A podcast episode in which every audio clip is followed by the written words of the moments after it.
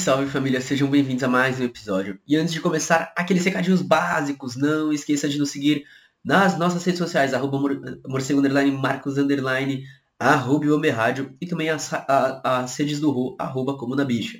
Lembrando também que agora a gente está na Twitch, twitch.tv barra Caverna Morcego, e também tem a Twitch do Ru, twitch.tv barra Comuna Bicha.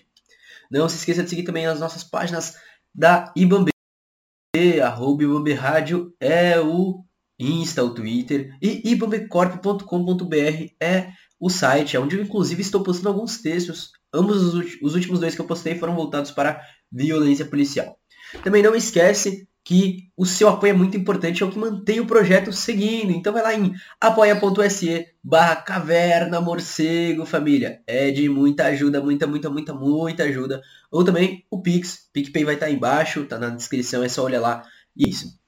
Eu espero que vocês tenham um bom episódio, galera. Até mais!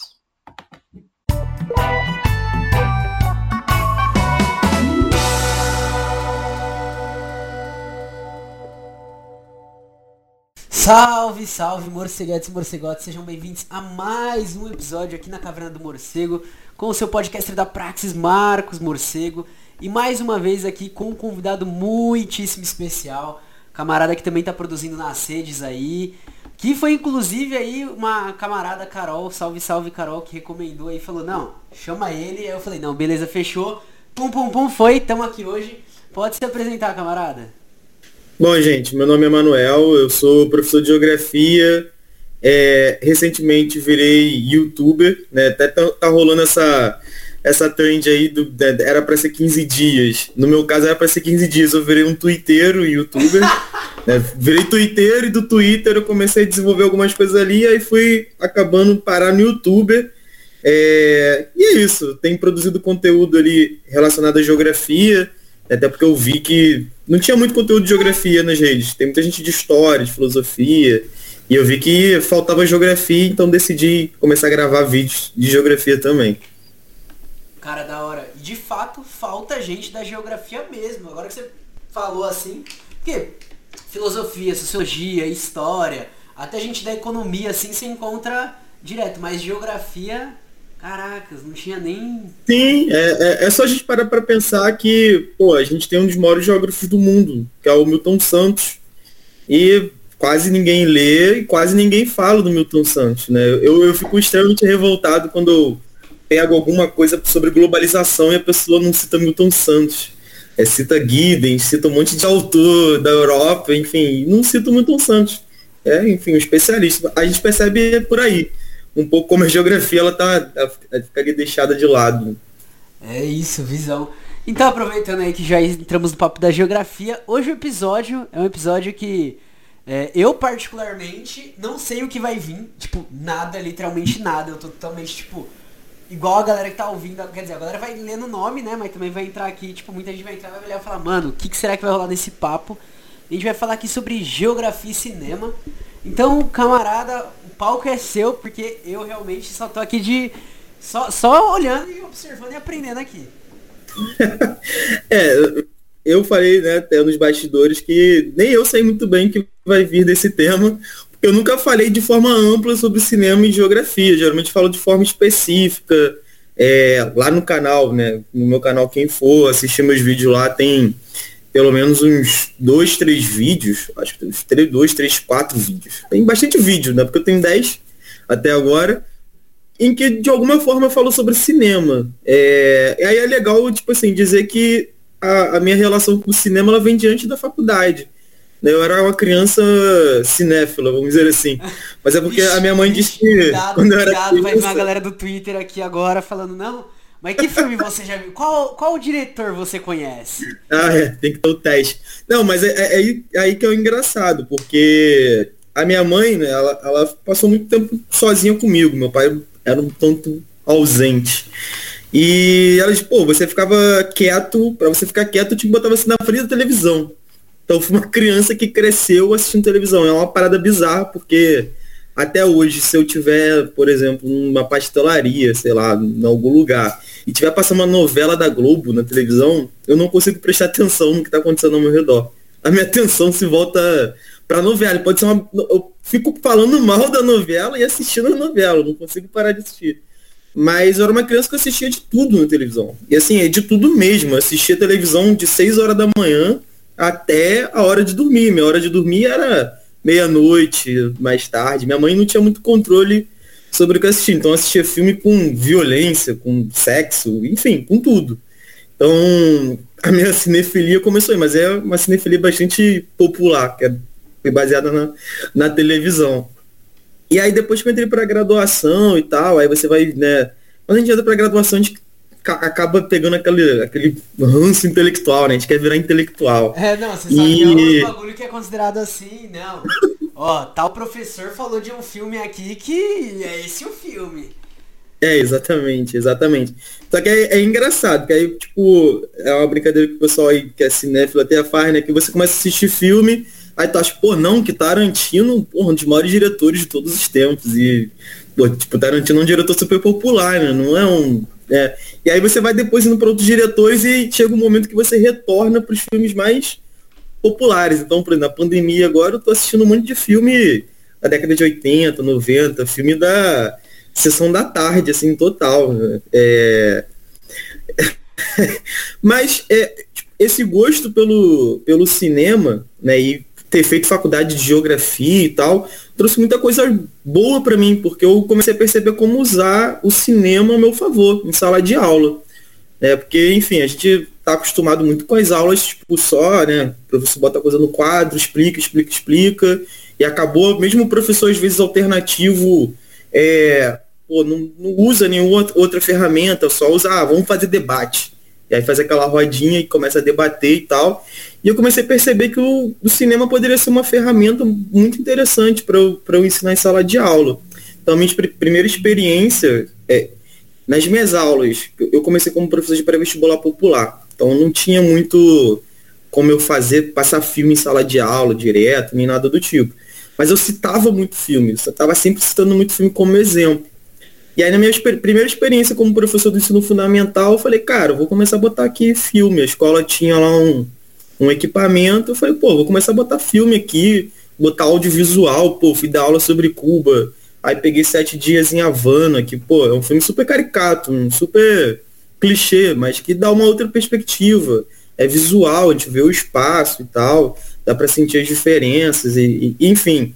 E tem agora eu não estou conseguindo, até por causa da escola que eu dou aula, mas a minha vontade é, porra, se eu pudesse, cada conteúdo que eu desse em sala de aula é trazer um, um filme para aquele tema específico. É, eu já tenho vários filmes na minha cabeça para temas da geografia. Eu vou assistindo o filme, é, o professor só pensa naquilo. Eu vou assistindo o filme pensando na sala de aula. Não, é, é, falar. É, é, que é muito da hora ver, tipo, eu, assim, você. Aí tem o professor Iago, né? O Prof Influencer. Sim, sim. O Edmundo veio aqui falando sobre isso. A Lu Viegas, quando ela fala sobre educação inclusiva, ela vai falando sobre essas alternativas. Aí tem a, a professora Vi, lá de Brasília também, que ela vem nessa pegada. O professor Diego. E, e, é muito da hora ver isso, tipo, porque cada vez que você conversa com um, é tipo, ó, não, são alternativas e tal, não sei o quê. E até coisas parecidas, tipo, filme, filme. Só que Sabe, tipo, parece que tá acrescentando alguma coisa assim, sabe? Você fala, mano, se juntar todos esses professores assim, mano. Nossa, que da hora, da hora. É, cara, acho que cada, cada pessoa traz uma, uma perspectiva ali, né, cara? Há uma forma de olhar pro filme, os filmes que ele escolhe pra sala de aula.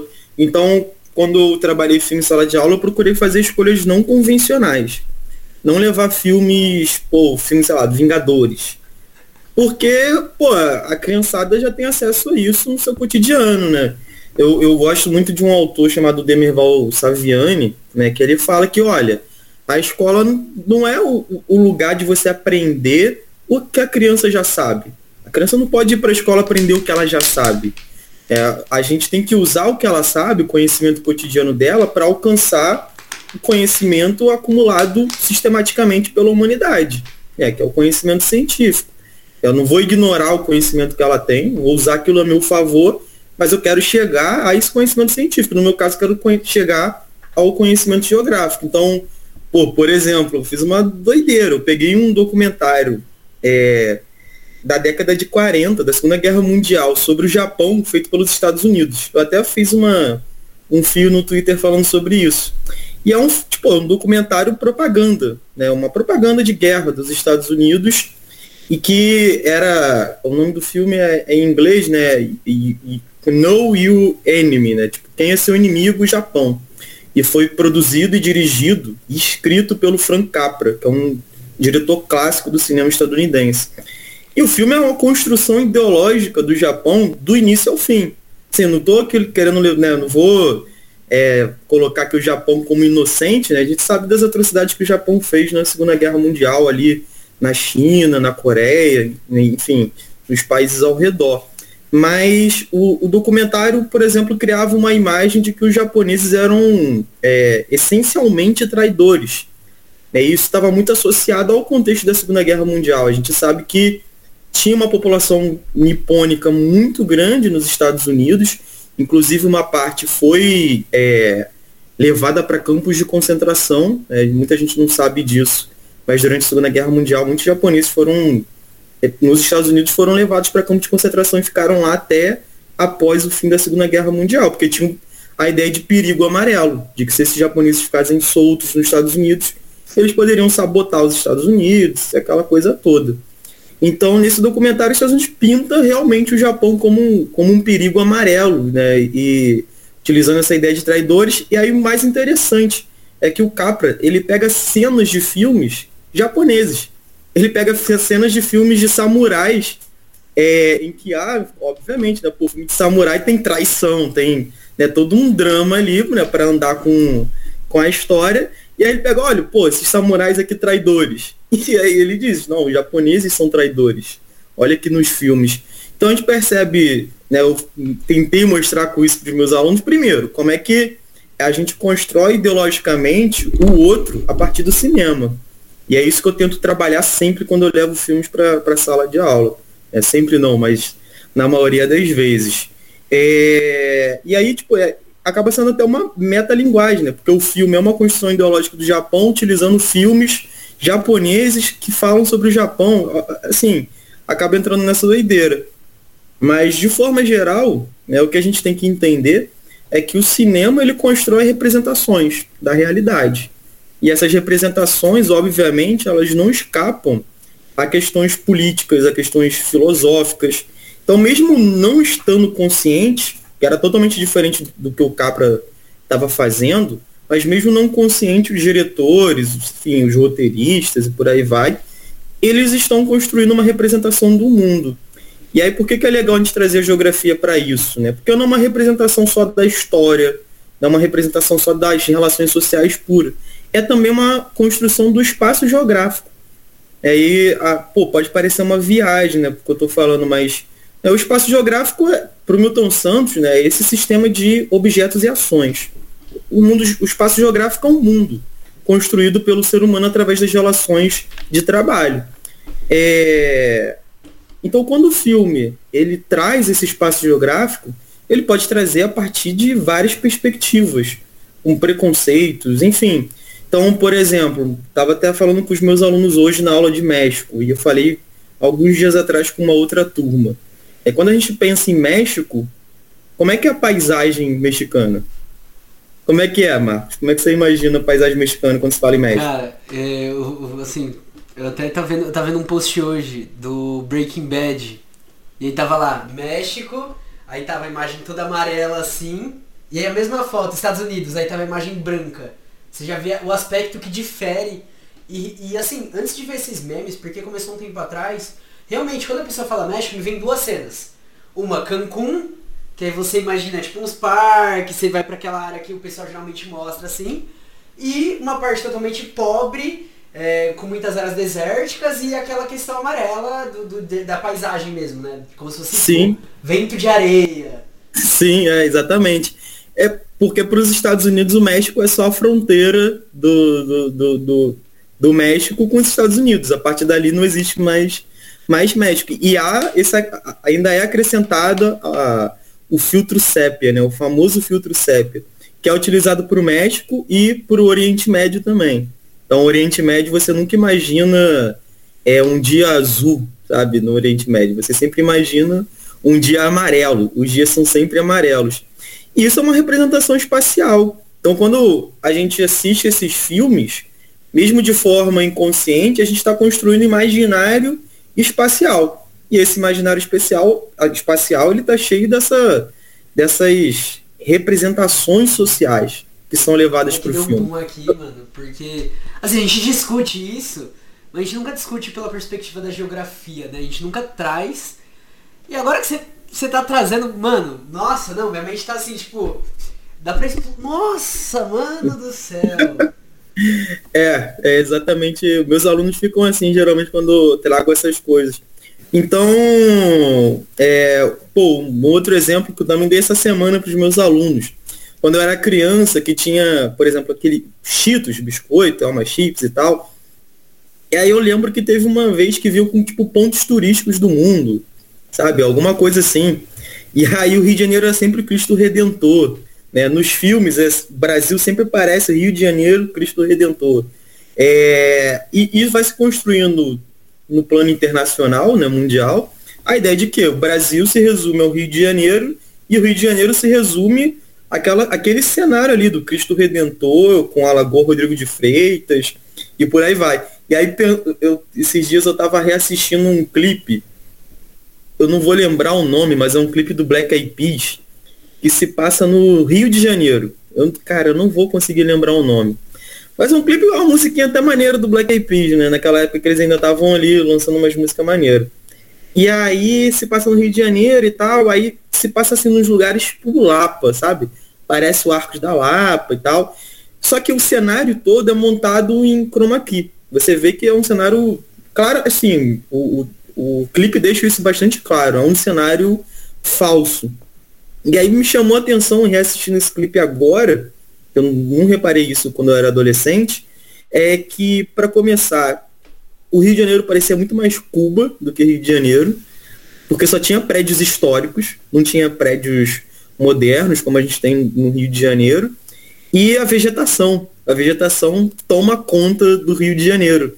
Isso aparece em outras representações também, como por exemplo aquele filme Rio, né? Que, enfim, porque, assim, tem vários memes, né, com, com o filme, mas se você para para assistir o filme, é um show de, de, de, estereótipos tanto espaciais quanto sociais, né? Tem, enfim, tem um caso dos macacos que são assaltantes, que são ladrões, assim, é, é, tem umas coisas ali, enfim, virou brincadeira lá o, o pássaro que é carioca e tal, que é sedutor, mas aquilo ali é extremamente bizarro, porque é uma imagem totalmente, é, enfim, torta do que é o, o, Rio de Janeiro. Então, esses filmes todos eles vão construindo esse imaginário é, espacial e esse imaginário espacial ele está presente no imaginário social. Então, quando a gente pensa em determinados lugares, a gente sempre remete, é, sempre vamos remeter a essa imagem. Então, é, um outro exemplo que eu gosto de, de falar também é da China. É, a China tem várias paisagens diferentes, né, porque a China é um território muito grande. Mas aqui, durante muito tempo, quando se falava em China, se falava logo em poluição. E isso nem nos filmes, isso nos jornais, eu lembro muito disso. Então, aí a ideia era sempre o quê? E nos livros didáticos é trazido isso. Ah, a China é um país extremamente poluído. E aí, por conta disso, em Pequim você não consegue ver o horizonte, porque só tem poluição. Pô, mas Pequim é, é o quê? Quantos por cento da China? E o resto da China? sabe? O interior da China.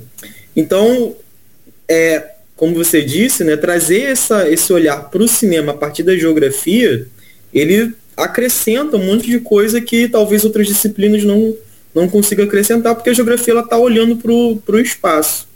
É, aí, você tem alguma coisa aí a dizer? É, é muito interessante primeiro.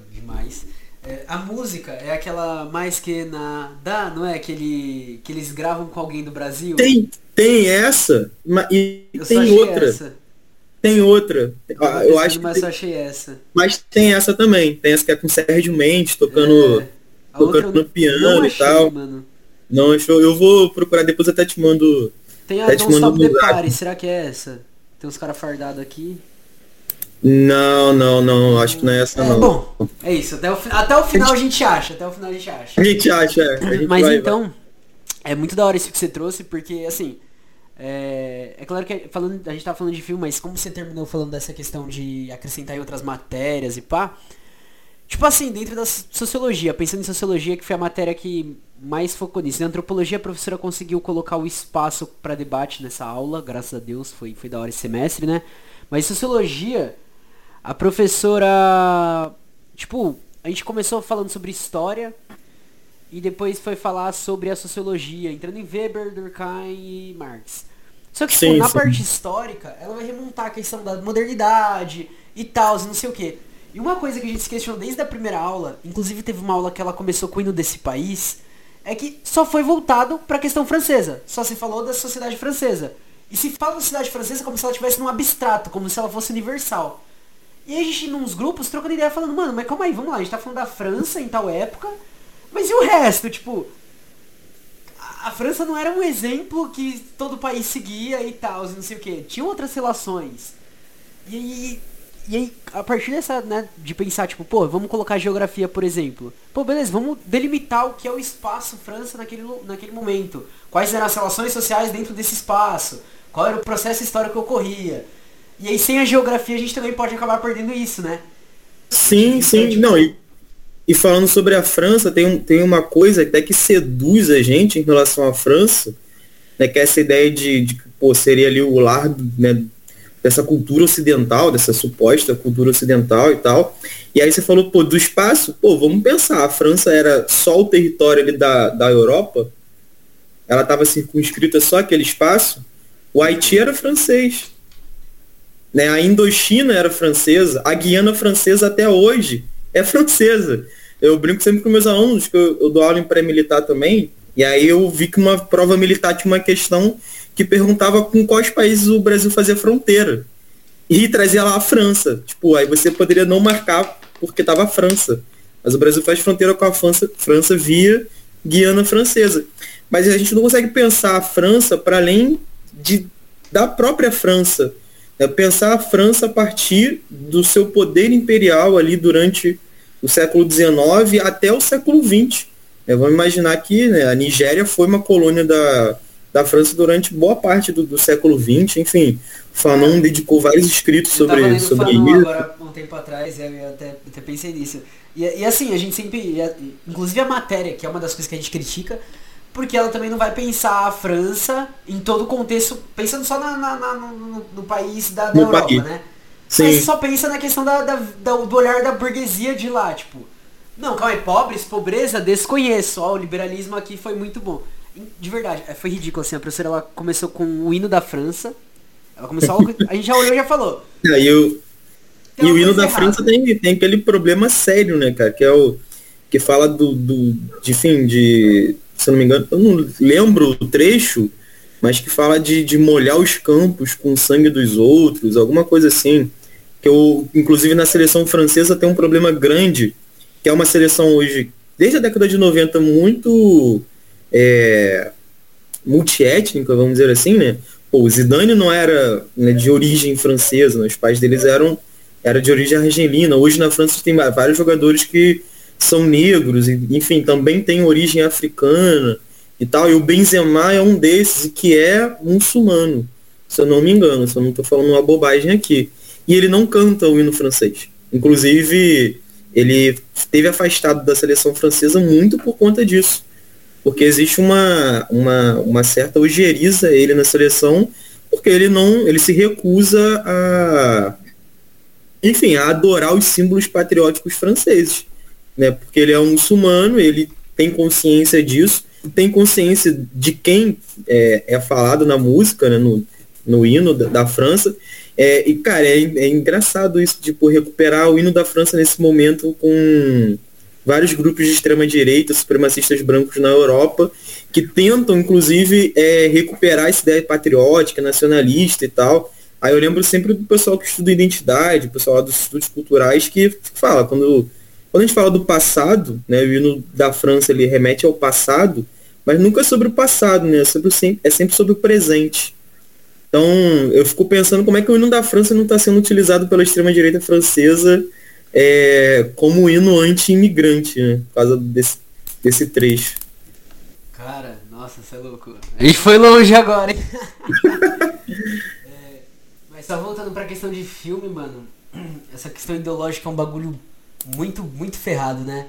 É, eu voltei a reassistir The Office. Eu tô bem no, no começo agora, tô na segunda temporada de novo. Segunda, não, terceira. Mas eu lembrei de, eu lembro de um episódio onde o Michael Scott vai falar. Eu lembro se é da Rússia ou da China.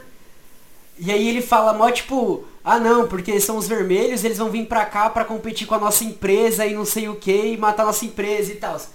Só que é, é, claro que ali dentro do The Office, pela sacada, pela sacada sarcástica que já tem, você já vê que ele tá satirizando aquilo, né? Mas tem muito filme que fala num teor sério daquilo, traz aquilo na, ou nas entrelinhas ou explicitamente, né? Vai mostrar o cara chinês que vai tentar matar o chefe de algum lugar pra tomar o, o poder e tal, não sei o que. E como isso é usado realmente num discurso. Como isso é utilizado, tipo. Isso aí você fala, mano, os caras realmente, tipo. É, é uma produção ali, pensando nos Estados Unidos, é claro, mas tem outros países que também fazem isso, mas é uma produção totalmente ideológica para tipo.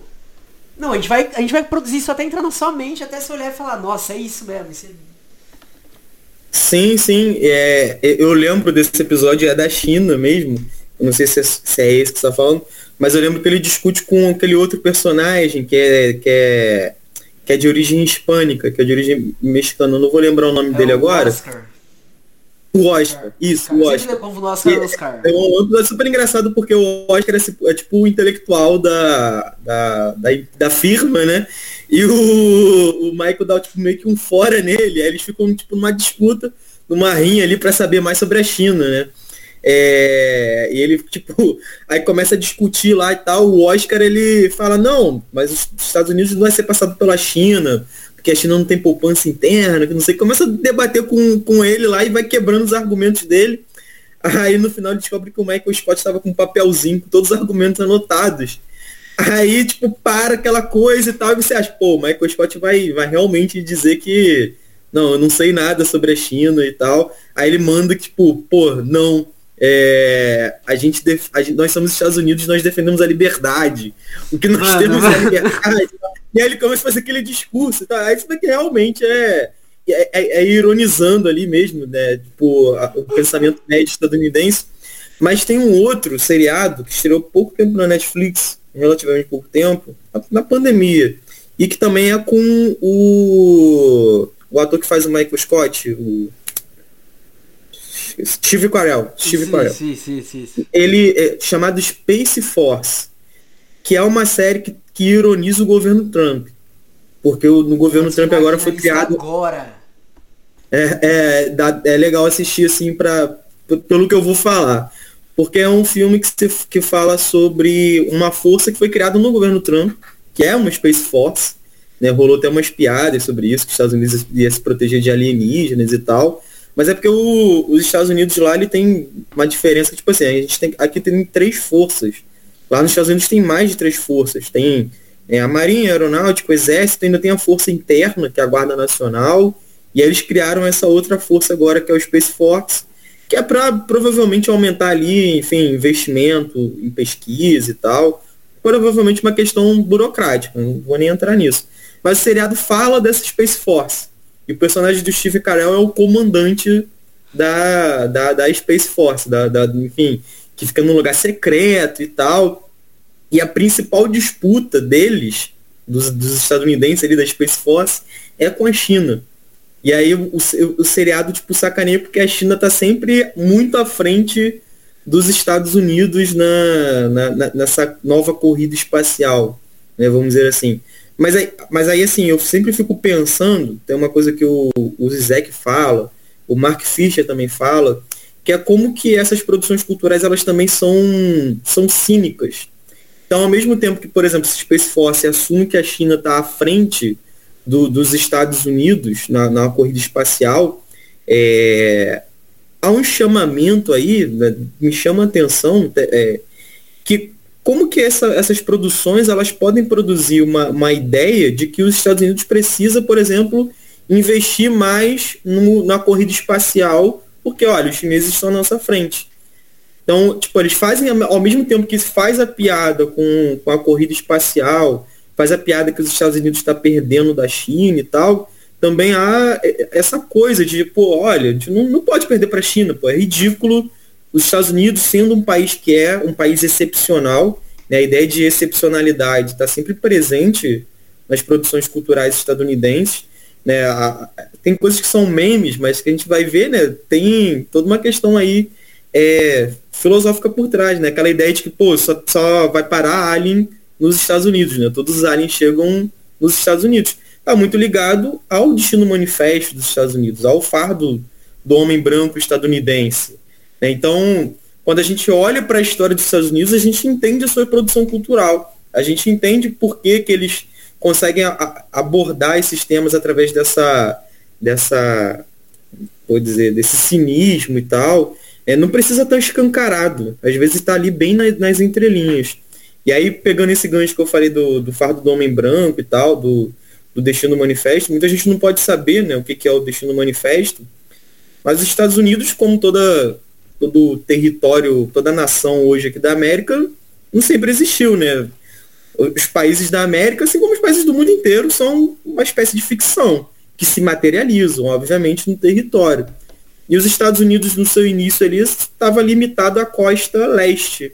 Né? E houve uma expansão para o oeste, que, é, que, enfim, foi baseado ideologicamente na ideia de destino manifesto. O que, que é isso? É eles pegaram lá do judaísmo a ideia de povo eleito por Deus para expandir para o oeste e, obviamente, é, havia pelo caminho populações indígenas. E, enfim, essas populações indígenas não foram poupadas do projeto civiliza civilizatório dos Estados Unidos, enfim, em termos simples, é o genocídio da população indígena. E aí vem a produção, né, a primeira coisa, né, um dos gêneros mais famosos dos filmes estadunidenses são os western, né, os filmes de velho oeste, que nada mais são que o quê?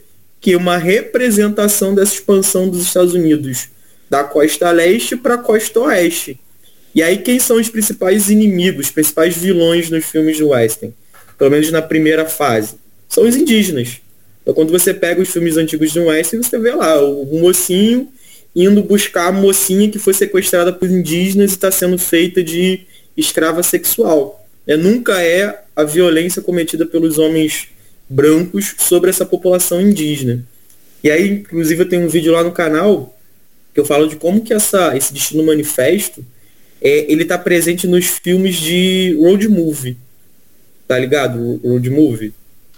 Aí você vai ter que passar as visão, porque eu não, eu não sou cinéfilo, eu só assisto por diversão. Mas é, é, todo mundo assiste road movie, todo mundo gosta de road movie. É, é, é tipo. Esse filme de estrada, é filme que, pô, o cara sai de carro por algum lugar, ou sai a pé, sai de moto, sai de qualquer coisa para algum lugar. Né? E muita gente vai, muitos autores vão falar que os western são os primeiros road movie. Porque pô, tá, é, era a expansão dos Estados Unidos, né? Então tá todo mundo sempre deslocando de cavalo. Enfim, é um filme que tá o tempo inteiro tendo viagem. Mas o, o, o road movie mesmo, é, bem acabado, consolidado, que a gente conhece, começa com um filme chamado Easy Rider. Que todo mundo conhece é, a música trilha sonora. Que é aquela música Want to be one. A, a, trilha sonora desse filme. Pode é, crer, pode crer, pode crer. E aí foi por isso que essa música se tornou música de motoqueiro, né? Esses clubes de, de, de motoqueiro por aí, tudo usa essa música porque o filme é, são dois caras de moto que vendem droga e saem pelos Estados Unidos fazer uma viagem lá é, para um lugar lá ao sul dos Estados Unidos, não lembro agora, para um carnaval, aqueles carnaval que ele tem lá, que, que tem aqueles cordão, aquele, enfim. E eles fazem essa. Lá, lá, os festival. Isso, esses festivais aí. E os caras, tipo assim, aquela pegada hippie, né, e tal. Tá nem aí, né, de, de pô, movimento de contracultura, são os caras barbudos e tal. Mas é, é engraçado, porque os dois personagens representam esse momento da contracultura estadunidense, esse movimento hippie de questionar os valores estadunidenses e tal. E a moto de um deles é a, tem a bandeira dos Estados Unidos estampada. Então, mesmo no, na contracultura, os Estados Unidos está ali como aparece, está né, presente fortemente e visualmente, né? É, mas é um filme legal, assim, tipo, de, de, assistir, porque é um filme de estrada. O filme de estrada é sempre bacana de assistir. E eles vão, eles viajam pelos Estados Unidos eles começam a lidar, assim, com as diferenças, com, com, com várias diferenças que estão, várias coisas que estão mudando nos Estados Unidos. Então eles passam por uma casa lá que um cara acolhe eles, por exemplo, que é um cara branco casado com uma mulher indígena. Ele tem um monte de filho com ela e tal. Aí você vê a ideia né, da miscigenação, da aproximação é, racial, que nos Estados Unidos era uma coisa bem, bem restrita, né? É, por, por, casamento interracial era proibido nos Estados Unidos. É, e ele vai passando por vários lugares, né? Vai passando por. Encontra hippies também, pessoas mais hippies até, até que eles, que vivem isolados e tal. Mas tem uma, uma cena que sempre me, que, que me chamou a atenção bastante, é quando ele vai chegando mais ao sul, é, a paisagem ela muda bastante. Como assim? A, começam a aparecer casarões, né? aquelas casas que pô, parecem casas de engenho versão estadunidense. Casa de senhores brancos, né? E aí eles estão nessa paisagem e eles entram depois numa outra paisagem, que é uma paisagem totalmente oposta àquela que a gente viu anteriormente. Já são barracos. E aí fica muito claro, o filme não precisa nem falar pra gente. E a gente passou por um bairro de pessoas brancas, né, descendentes do período escravocrata dos Estados Unidos, né, herdeiros, e depois um bairro da, da população negra que, enfim, herdeira direto ali do período escravocrata. E aí eles param num lugar desses e entram num, numa lanchonete e o pessoal da cidade, tipo, passa já de, naquele primeiro momento a odiar esse pessoal, porque eles são hips, eles têm barba, eles né, são animados e tal, são diferentes. Aí tem aquele choque, tem aquele pessoal, né, que é bastante clichê em filme americano, que é aquele pessoal do interior, super racista e tal. E aí tem um, uma cena, se eu não me lembro, se eu não tô é, enfim, falha na memória, em que o cara, tipo, compara esses, esses hips do filme a negros. Tipo, ele, tipo, compara, tipo, acho que ele não chama diretamente, mas ele fala, eles não são brancos, né? Tipo, chama eles de macacos, falam que eles não são brancos. E a gente vê a, a ideia, né, de que, pô, a civilização estadunidense é aquela ali, do sul dos Estados Unidos, a, a ideia de pioneirismo, enfim, e esses caras aí não, não são nada. Enfim, o filme prossegue, mas o vídeo que eu fiz lá pro meu canal, e estou fazendo esse preâmbulo todo aqui, é porque o Road Movie, ele tem uma questão interessante, é que, pô, cada grupo social possui uma mobilidade diferenciada. É, tem uma, uma parte da geografia chamada geografia cultural, né, que estuda mais as questões relacionadas à subjetividade e tal, e à cultura. Eles falam que cada indivíduo tem uma mobilidade diferente. Eu também creio nisso. Né? Cada, cada indivíduo tem uma forma diferente de lidar com o espaço, de se locomover no espaço. Mas eu acredito que cada grupo social tem sua forma de se mover pelo espaço. Então, por exemplo, eu sou branco, sou branco, tenho olhos azuis, sou loiro e tal. Então, mesmo tendo morado em uma área periférica, uma área de favela aqui na minha cidade, eu moro em São Gonçalo, acabei não dizendo isso, São Gonçalo, Rio de Janeiro, moro na periferia do, da periferia do Rio de Janeiro. Eu só fui parado pela polícia agora, no meu aniversário de 28 anos. Foi exatamente no dia do meu aniversário. E porque eu, segundo o policial, eu estava ao lado de uma pessoa suspeita. Então eu não era a, a, meta dos caras. E meus primos, que não chegam nem a ser negros, tá? Só não, só, só não são brancos de olhos claros, enfim, de cabelo loiro, por aí vai, passaram a adolescência toda sendo parados pela polícia, né, o meu cunhado, que é negro, também, pô, sempre fala, cara, toda hora eu era parado pela polícia, o tempo inteiro.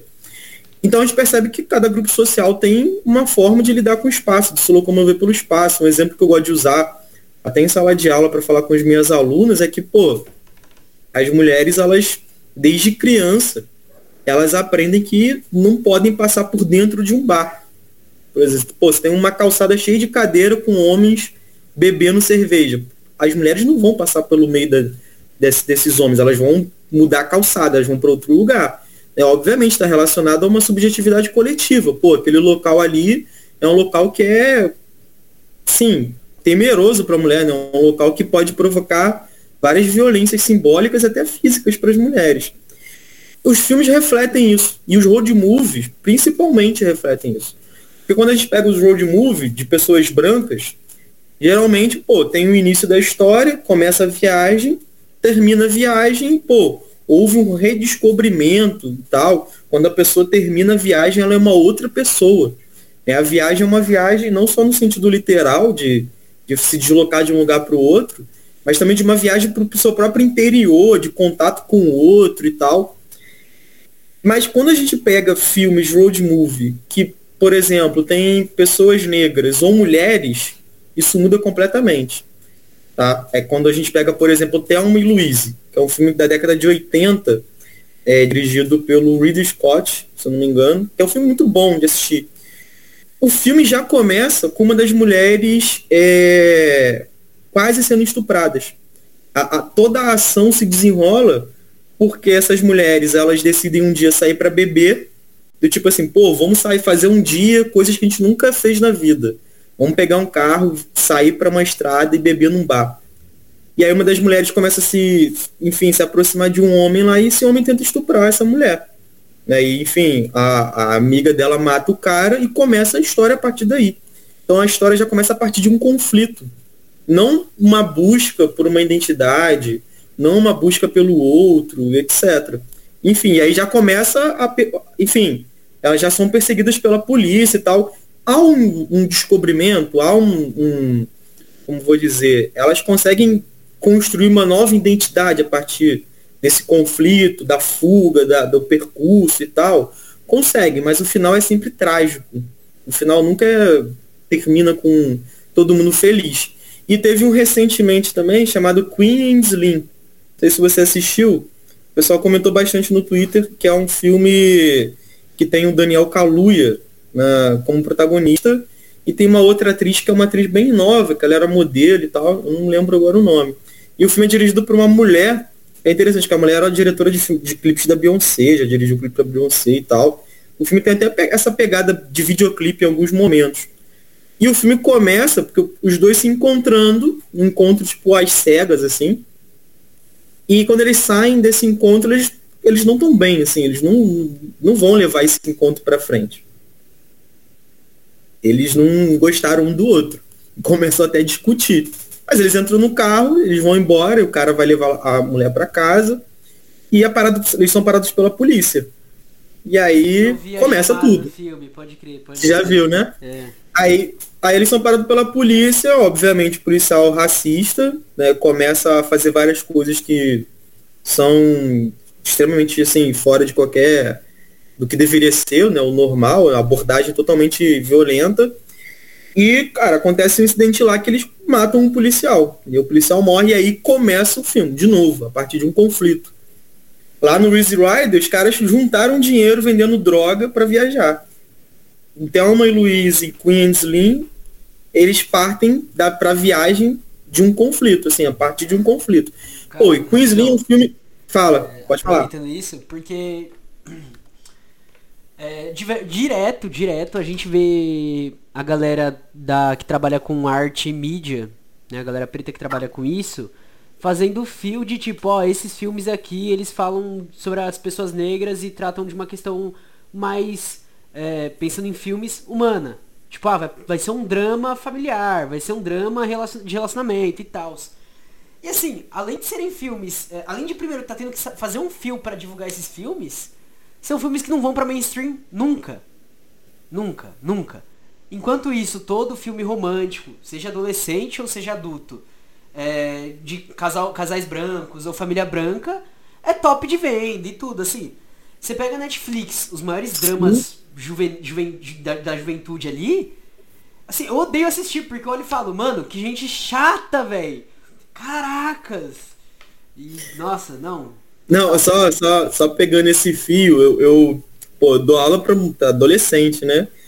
E aí eles adoram esses filmes, Netflix. Eles adoram, adoram filmes é, de adolescente da Netflix e seriado e tal, eles estão tão muito, muito mais mergulhados do que eu era quando eu era criança nessa cultura estadunidense.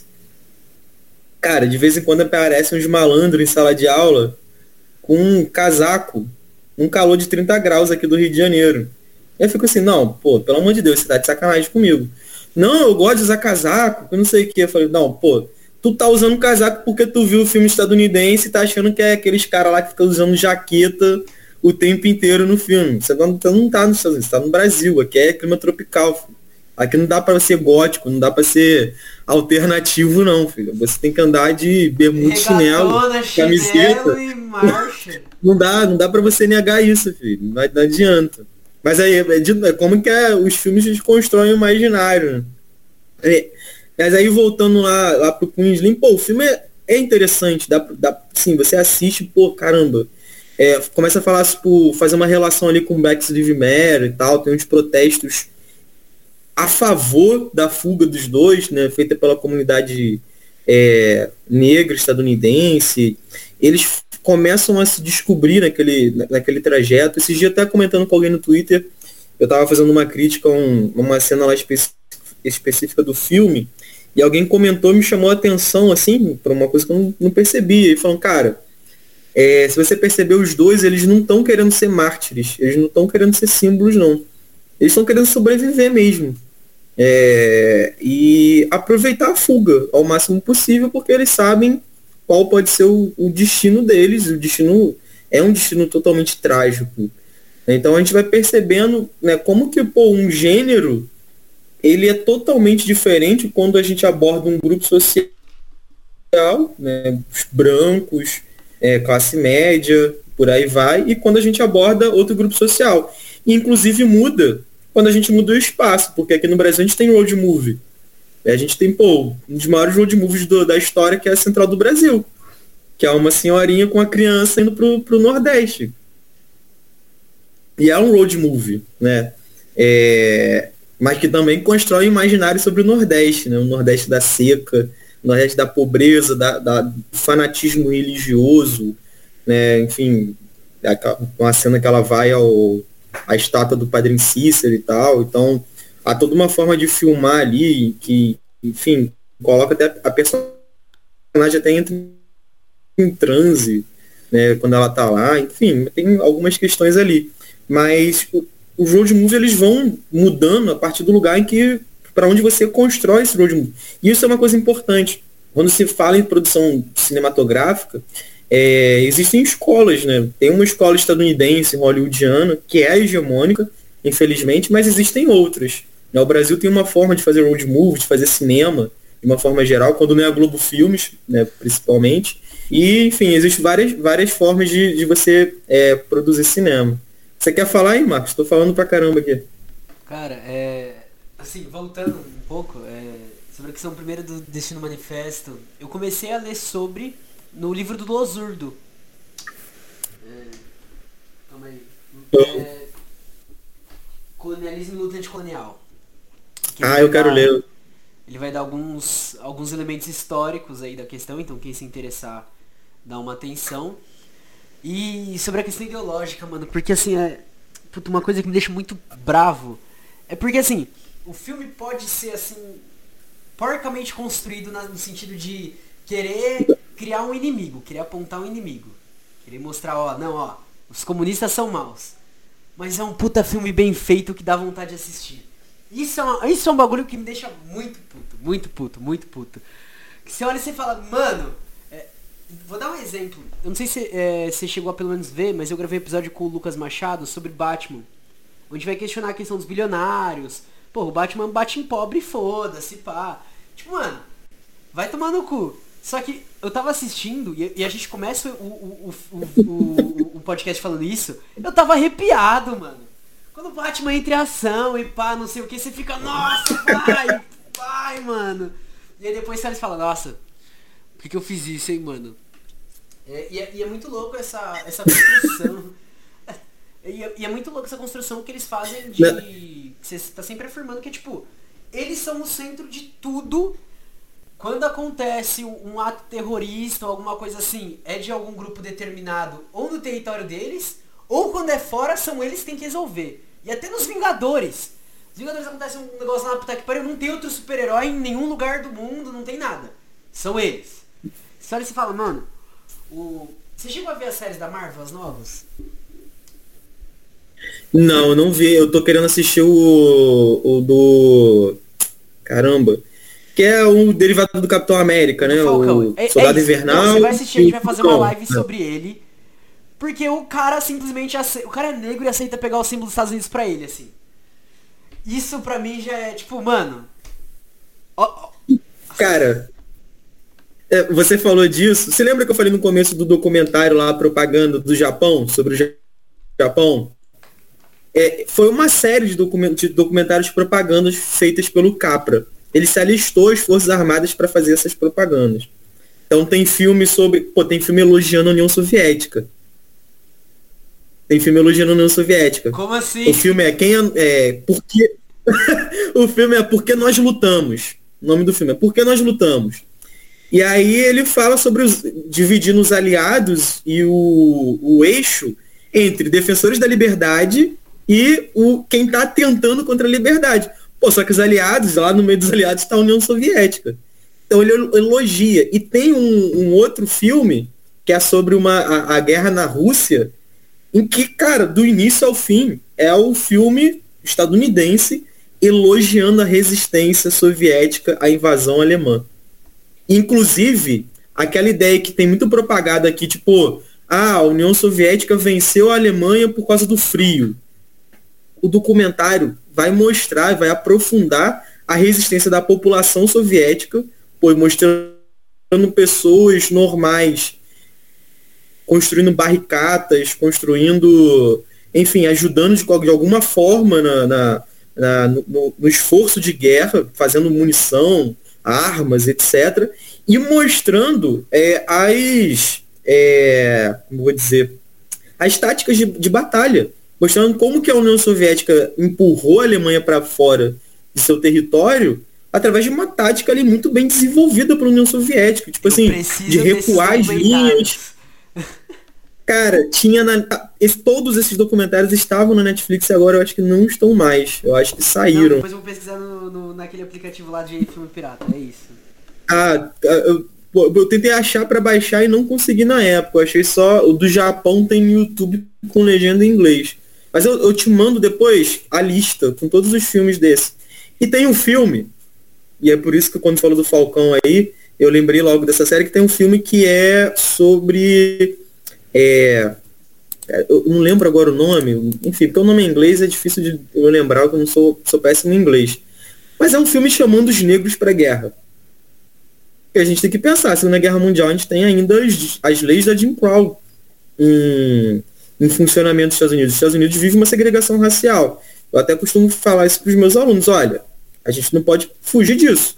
Os Estados Unidos estavam combatendo, combateram a Alemanha ali no final da Segunda Guerra Mundial, mas dentro do seu território mantinha uma população, em, é, vou dizer, como uma população inferior, como, enfim, cidadão de segunda classe. Legalmente, né? Legalmente. Legalmente, legalmente, exatamente, legalmente. E aí esse filme, obviamente, foi feito porque, pô, imagino que a comunidade negra não ia querer ir pra guerra, lutar contra os alemães por uma coisa abstrata que era a liberdade. Para eles não tinha nenhum tipo de, de afetação aquela guerra naquele momento. E aí, olha como é que o espaço é importante para essas propagandas, para o cinema. O filme se passa numa igreja, naquelas igrejas das comunidades negras, sabe? Aquela igreja que o pastor canta, que tem coral. Porque que é um local ali de acolhimento para a população negra estadunidense. Né? A gente, aqui no Brasil, a gente tem, é, né, ainda que hoje em dia seja minoria, mas a gente tem as religiões de matriz africana, que são esse espaço de acolhimento. A igreja neopentecostal, dentro ali, enfim, é problemática pra caramba, mas também tem ocupado esse espaço, né, de, de acolher a população mais pobre, que é a, a população negra. Mas lá nos Estados Unidos, essa a igreja é, negra, né, vamos dizer assim, ela é bastante popular. É bastante, a gente assiste lá Todo Mundo Odeia o Cris e, pô, tem episódios sobre ir pra igreja, e, enfim, o chapéu que as mulheres usavam, que tinha que ser toda, né, tinha que ser a melhor roupa para ir na missa e tal. E é o padre que começa a fazer um discurso chamando os negros para guerra, tipo, convencendo quem estava lá de que ir para guerra era necessário. Isso porque um filho de uma das, das irmãs lá da igreja foi para guerra e tal, e o pastor começa a elogiar aquele ato. E, enfim, o filme todo é uma propaganda de como o negro ele é bem tratado pelas forças armadas na guerra, da Segunda Guerra Mundial, mostrando que, que as roupas que ele recebia, que ele vestia, como ele era bem tratado mesmo, né? Ele tipo não era excluído como dentro dos Estados Unidos acontecia, que ele recebia o salário, ele recebia, enfim, vários tipos de coisa e obviamente armamento e tal. Então, cinema está sendo utilizado o tempo inteiro, né? O, o, o soldado, desculpa, o Falcão, né? Quase que esse seriado é quase que uma atualização desse filme, que a gente tem que pensar que hoje nos Estados Unidos, né, desde esse período, só vai para a guerra quem se alista. Os Estados Unidos têm uma demanda muito grande por soldados. E são justamente essas populações, negras e hispânicas, que é quem não tem dinheiro, quem tem endividamento, tem que pagar dívida, é, e por aí vai. Da, hora, é da hora você trazer essa questão, né? Por exemplo, você falou do, do, do filme da União Soviética e do filme do Japão e tal. E aí logo depois disso a gente tem uma série de filmes da, do, de produção norte-americana que vão crucificar a União Soviética de uma forma depois da Segunda Guerra Mundial, né? Quando começa a Guerra Fria e pá. Tipo, é realmente é utilizado para isso, para você ter um controle em massa de dispersão ideológica. Você tá ali, mano. Tanto que é, é que é, é, assim, se a gente parar para pensar essa questão ideológica, é muito fácil você ter qualquer inserção com a coisa mais fictícia possível. Jornal Sim. com fake news, assim, uma notícia de fake news sai no site da Record, já, já, já acerta muita gente e ok, chegou nessas pessoas. É, e aí imagina um filme com produção massiva, com dinheiro investido, é, é uma arma pré-guerra, né? Tipo, ó, a gente tá preparando já o terreno aqui. Não, e geralmente são filmes, né, que, que as pessoas, elas elas consideram ah, é um filme que eu vou assistir com a mente desligada. Né? Como se fosse né, possível desligar sua mente, como se tivesse um, um botão ali. É, e o pior, tipo assim, pô, se você assiste com a mente desligada, se você não acha que não tem que refletir sobre o que você está assistindo, é, esse filme ele entra, ele se capilariza na sua subjetividade, ou até mesmo no seu inconsciente. É, eu estava lendo, eu li agora recentemente o livro do Mark, Mark Fisher, né, o Realismo Capitalista, e ele fala, né, o realismo capitalista, para quem não sabe, né, o Mark Fisher diz que é essa nova fase do capitalismo em que o capitalismo se apresenta como a única via possível. É, é aquela famosa frase da Margaret Thatcher, né? There is no alternative. Não tem alternativa ao capitalismo. A alternativa ao capitalismo é o capitalismo. E esse capitalismo ele é tão cínico que ele critica, ele faz crítica ao próprio capitalismo. Então a produção, as produções culturais estão recheadas de críticas ao capitalismo. Mas, no final, a, a escolha é sempre pelo capitalismo. Você não sai dele. E, e aí, como que isso está presente em, em coisas que parecem subversivas? Aí eu vou trazer dois exemplos o primeiro é Jogos Vorazes. Inclusive, eu, eu, eu sou fã de Jogos Vorazes, eu gosto muito. Eu li a trilogia de livros, tem um cordão do tordo, inclusive.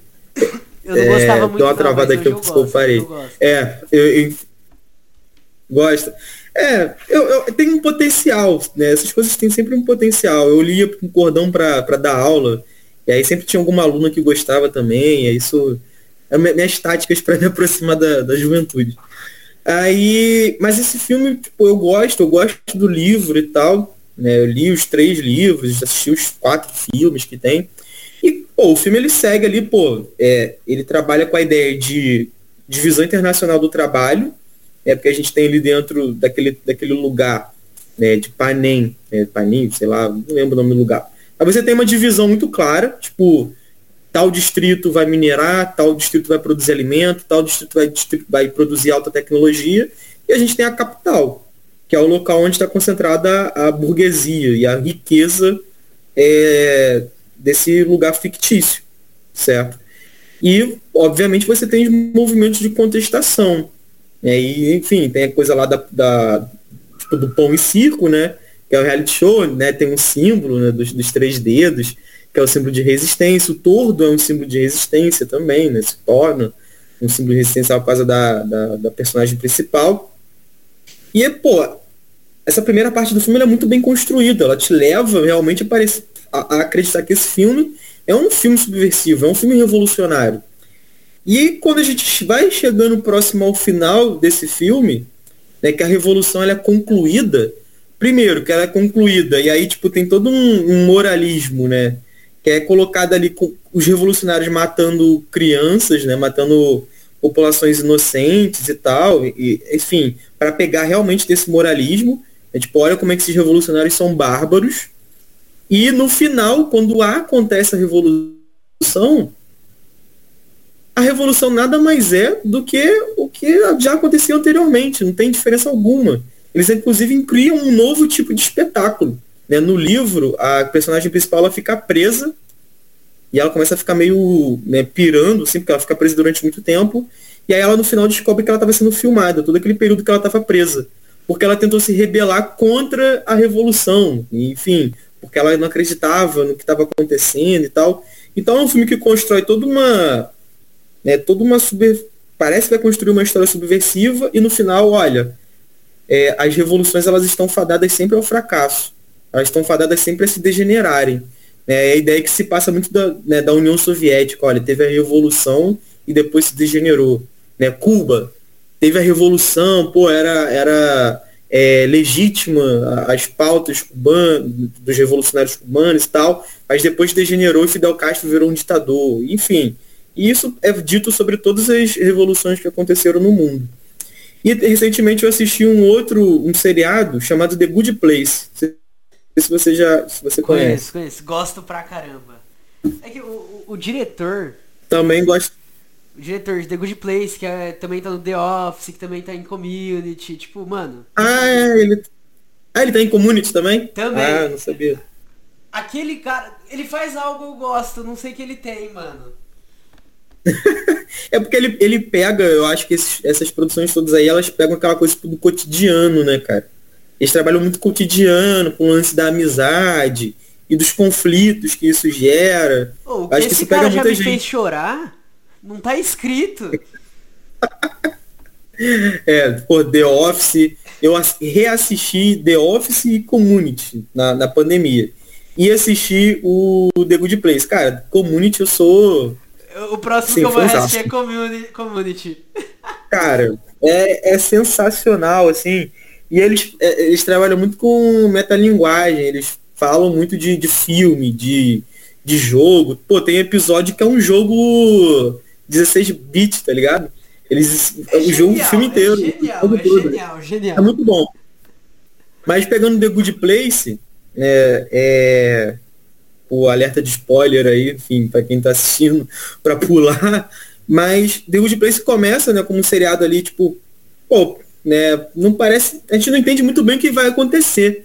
É, a primeira temporada eu fiquei assim, pô, o que, que eles vão fazer com isso? Porque uma hora é, é, é, eles descobrem lá que eles não estão né, num lugar bom, estão num lugar, na verdade, um lugar ruim e tal. Pô, como é que eles vão pro roteiro? Cara, e o filme ele vai se desenvolvendo e chegou a um ponto de fazer crítica ao capitalismo. De, tipo, olha, ninguém vai para um lugar bom porque o mundo vive sob um sistema, eles não nomeiam um sistema, eles não, né, é típico dessas produções não falar capitalismo, mas é, mas esse sistema é desigual. é estrutural. Tal. Qual, qual é a estrutura? Isso. É, isso. é a estrutura. É, é, o famoso o, é, o sistema é foda do do Padilha, né? Tipo, pô, qual é o sistema? Como que se sustenta esse sistema? Não, esse sistema é foda. é, e, pô, parece que eles vão fazer essa crítica super pô, radical para uma produção cultural estadunidense ao capitalismo. Pô, aí chega no final eles dão uma ré mas uma ré tão bem dada assim que você fica, caramba, mas o que, que houve aqui com a crítica? Porque ao invés de mudar o mundo, eles mudam a avaliação de quem entra para o lado bom, para o The Good Place. Eles não mudam o mundo. Né? E o Mark Fisher ele fala, tipo, olha, é mais fácil imaginar o fim do mundo do que imaginar o fim do capitalismo. E no caso de The Good Place é mais fácil imaginar uma vida melhor após a morte do que imaginar o fim do capitalismo e o fim dessas, enfim, né, disso que produz uma sociedade que é desigual, que é injusta e que, por conta disso, produz uma série de violências. Cara, é... agora, agora veio um pensamento aqui muito aleatório, só pra elucidar. Cara, não, será que, assim, tipo, é, é, nada a ver, nada a ver mesmo. É um pensamento, assim, tipo, de projeto, assim, tipo, trazer essa análise que são feitas nesses filmes para análise do que acontece para dentro do Estado, onde quando acontece um problema muito profundo, o capitalismo se atualiza, o Estado muda de forma, ainda que né, mantenha a estrutura, e aí segue como se não, a gente repaginou e tá tudo. Caracas, nossa, vou passar a noite refletindo sobre isso. O, eu gosto de as análises que o Zizek faz, é, o Zizek, o David Harvey e o Mark Fish também se apropria dessas análises. Por exemplo, sobre a mudança do Fordismo para o pós-Fordismo. Né? Porque se a gente pensa nessa mudança, né, o Fordismo era aquele sistema, aquele modo de produção, sistema de produção, né, organização do trabalho, mas que acaba, obviamente, é, organizando a vida social e tal, que era fixo, né, que era super duro. Né, você começava na fábrica ali trabalhando como, fazendo alguma função da fábrica. Você ia terminar sua vida fazendo aquela função da fábrica. O seu filho ia trabalhar naquela mesma fábrica e tal era uma sociedade totalmente marcada pela hierarquia muito, muito fixa. Né? Você tinha ali os trabalhadores, os peões, você tinha os super, supervisores, tinha gerência e tinha um dono da fábrica. E aí começam os movimentos, né, os movimentos da década de 60 de contracultura, é, os movimentos é, de maio de 68, é, os, enfim, a contestação de feministas, de movimento negro, movimento dos estudantes, comunistas, a gente vai ter revolução cultural na China e por aí vai. E quando o capitalismo ele muda para o período pós-fordista, ele se apropria de todas aquelas pautas. Então ele deixa de ser aparentemente uma sociedade hierarquizada para ser uma sociedade flexível e para ser uma sociedade que valoriza a individualidade. É, é, a gente nunca teve, nunca viveu numa sociedade que valoriza tanto a individualidade, sabe? Nas propagandas, em tudo, tá vendendo sempre a ideia de você tem que ser você mesmo.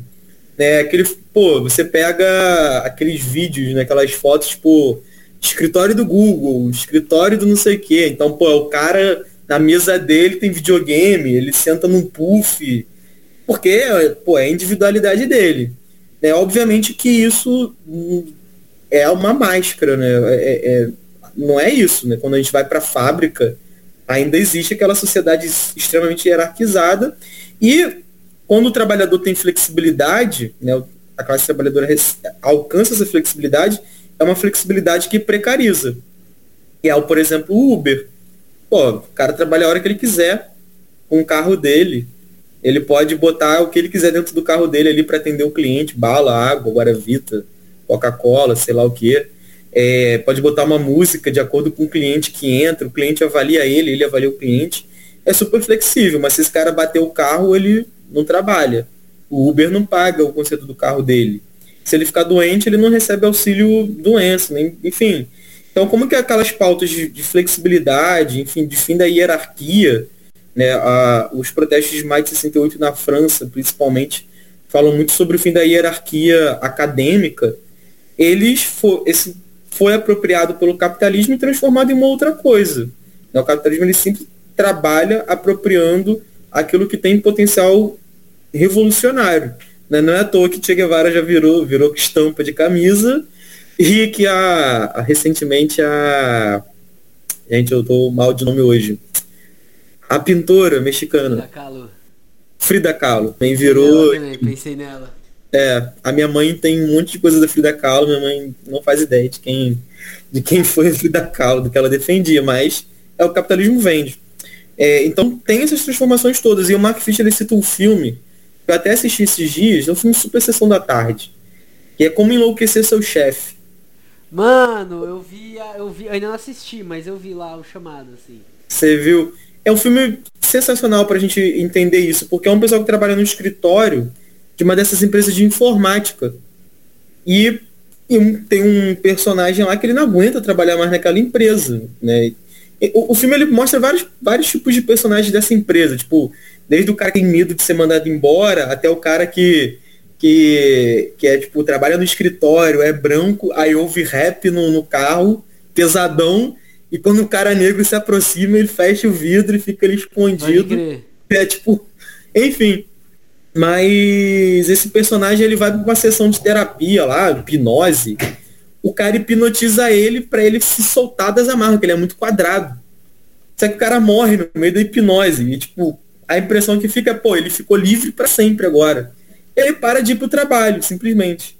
E aí a pessoa pergunta, pô, mas você vai ser mandado embora. Ele falou, tá bom, mas eu não, não vou mais pro trabalho. E aí, nesse mesmo momento, está acontecendo uma, tipo, uma fiscalização, essas avaliações externas. E empresa tem muito.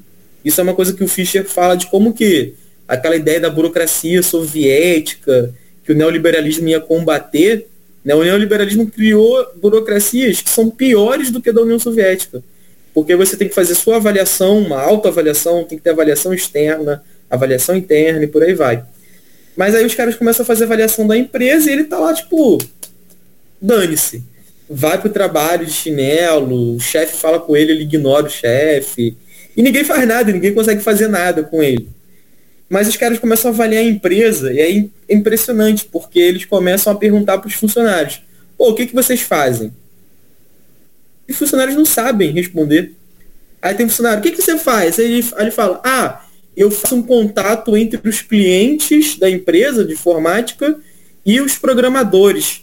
Aí os caras, pô, mas não seria mais fácil os, os clientes mandarem um e-mail para os programadores? Porque, tipo, é, é, é supérfluo isso para o capitalismo, isso não é necessário, mas tem que ter o trabalhador ali fazendo aquela função, mesmo que aquela função seja inútil. É, enfim, e eles vão entrevistar o cara que tá largado no mundo. E ele começa a botar o pau na, na empresa, falar mal de tudo, que não sei o quê. Aí acaba a avaliação. E aí, aí os caras falam, pô, é, fulano e fulano precisa ser mandado embora, pô, a gente não sabe nem o que tem que fazer na empresa.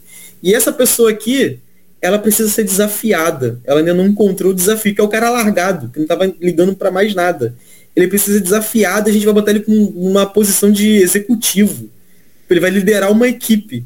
Tipo, é, tipo, é como que é cínico, né? O, capitalismo. E, se você percebe, assim, quem trabalhou em empresa, cara, não perde nada, nada para The Office, assim. Empresa é aquilo ali quase cuspido e escarrado, assim, né? É...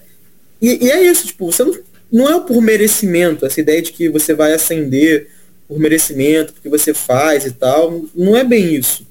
E o, o Zizek fala uma coisa que é tipo, cara, quanto mais cínico você é, quanto menos você é, incorporar os. Você não precisa incorporar os valores do neoliberalismo para ser neoliberal ou para ser aceito pelo neoliberalismo. Você pode ter uma camada crítica ao neoliberalismo, mas ao mesmo tempo fazer o seu e você vai ser aceito. É, enfim, foi, fez uma viagem aqui, mas para chegar numa cena do filme, em que tem uma mulher que trabalha numa, numa, cafeteria, alguma coisa do tipo. E nessa cafeteria os funcionários usam vários botões personalizados, que eles escolhem, eles botam ali na roupa dele. E ela chega pro. O patrão dela chega para ele e fala, pô, pra ela e fala, você só tá usando 15 botões. Aí ela, pô, mas é o que vocês falaram que a gente pode usar. Então eu só uso 15 botões. Aí ele fala, mas isso não é o suficiente. Ela fala, ué, mas não é para eu externalizar a minha individualidade?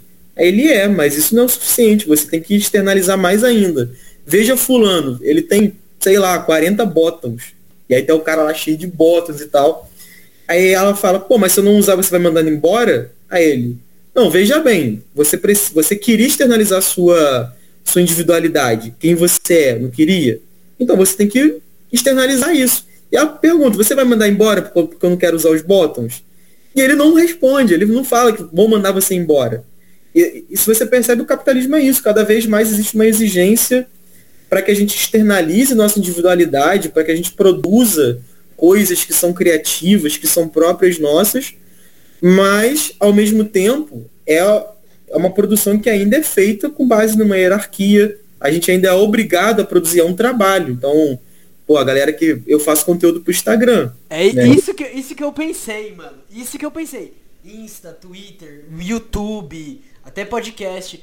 Você tem uma demanda de, de entrega, de produção e de modo de produção. Mano. É tipo... E que tipo tem que ter, tem que ter a sua pegada, né, cara? Tem que ter a sua pegada. É, todas essas produções, então, é, eu, eu não, assim, eu tento pegar algumas coisas aí de marketing para utilizar, porque não tem como, né? É a lógica do, do da, da, parada. Mas, por exemplo, pô, no Instagram, você tem que ter uma cor e você tem que se associar a essa cor ao ponto das pessoas quando pensarem, pô, pensar no Emanuel, pô, a cor dele é a verde. Então, tipo, tudo do Emanuel é verde. Então, você tem que produzir tudo verde, tem que ser tudo daquela cor para você fazer logo a, a associação. Então, o capitalismo ele trabalha dessa forma. Eu estou impressionado que a gente começou falando de cinema, aí terminou falando de capitalismo. Tá, terminando não, né? Não sei. A gente agora está falando sobre capitalismo e fazendo várias viagens.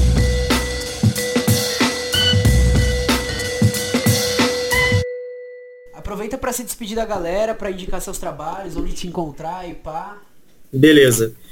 É, pô, então, primeiro agradecer o convite do Marcos e a indicação da Carol, que sem ela eu não estaria aqui.